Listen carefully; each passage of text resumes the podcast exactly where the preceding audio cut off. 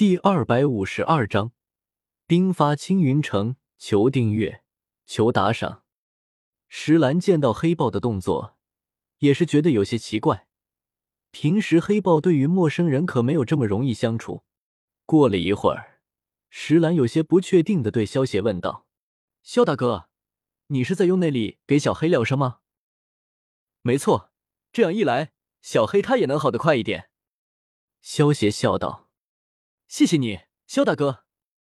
石兰听到萧邪的话，有些感动的说道：“他明白萧邪之所以这么做，主要还是因为帮他。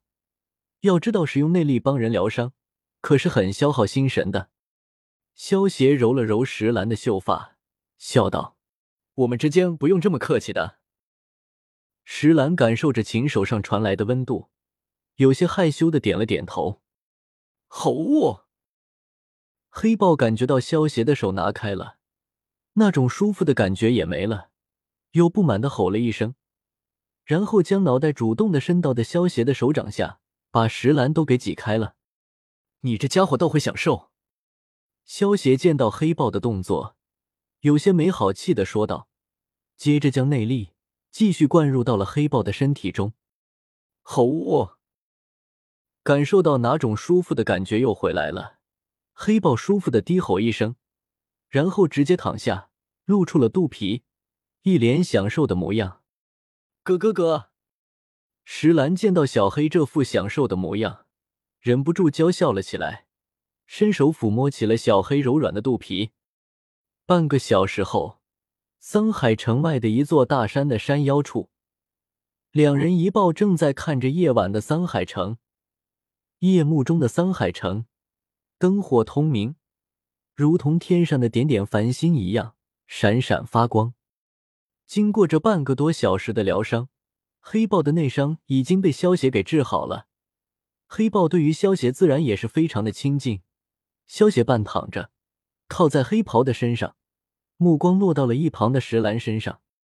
此时的石兰看着山下桑海城的万家灯火，眼中满是思念。萧邪揉了揉石兰的秀发，问道：“是不是想家了？”“嗯。”石兰轻轻点了点头。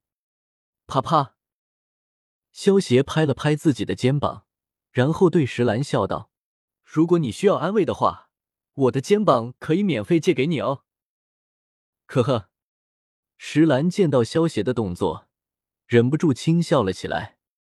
萧邪轻轻搂过石兰。将他的琴手靠到了自己的肩膀上，然后说道：“石兰，如果你有心事的话，可以跟我说，说出来会舒服很多的。”萧大哥，我来自蜀国，石兰是我们的族名，我的名字叫小鱼。石兰靠在萧邪的肩膀上，慢慢的说道：“小鱼，鱼在蜀国的意思是雨的意思。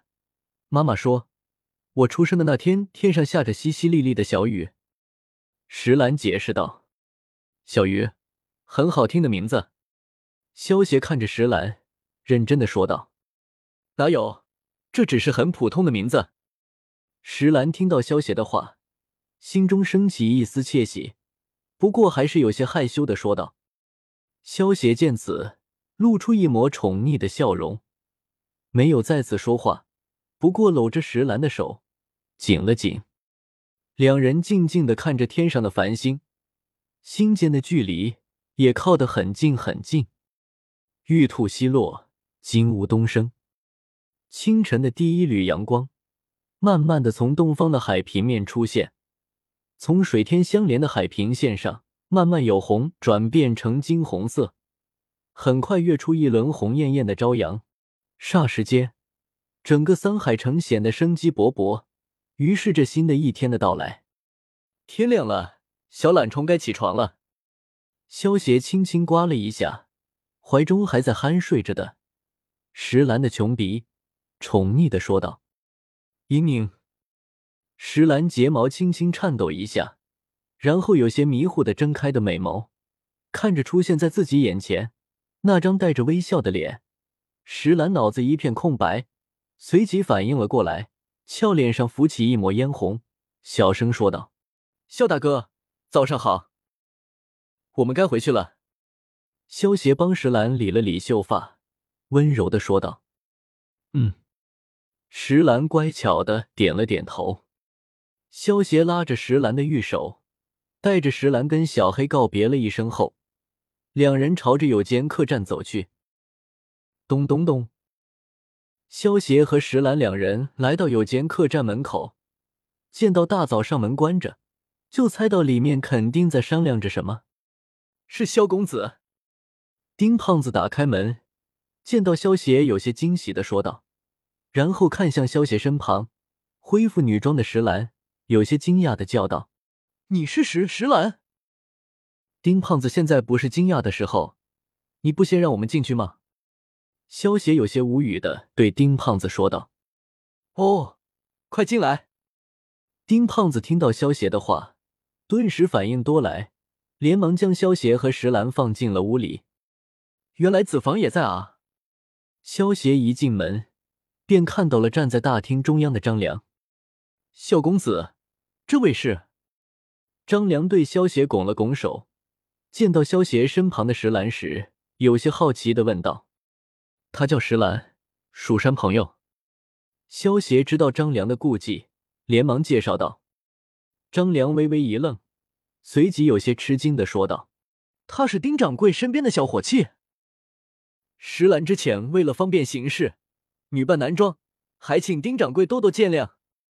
石兰见到丁胖子现在都是一脸震惊的模样，笑着说道：“哈哈，没事，之前我就觉得你不简单，可是没想到你是个女娃娃。”丁胖子闻言哈哈大笑道：“他之前就知道石兰不是一般人，不过没想到石兰竟然是个女人，所以这次见面才会这么吃惊。”子房，丁胖子，刚才你们一副愁眉苦脸的样子，这里发生什么事了吗？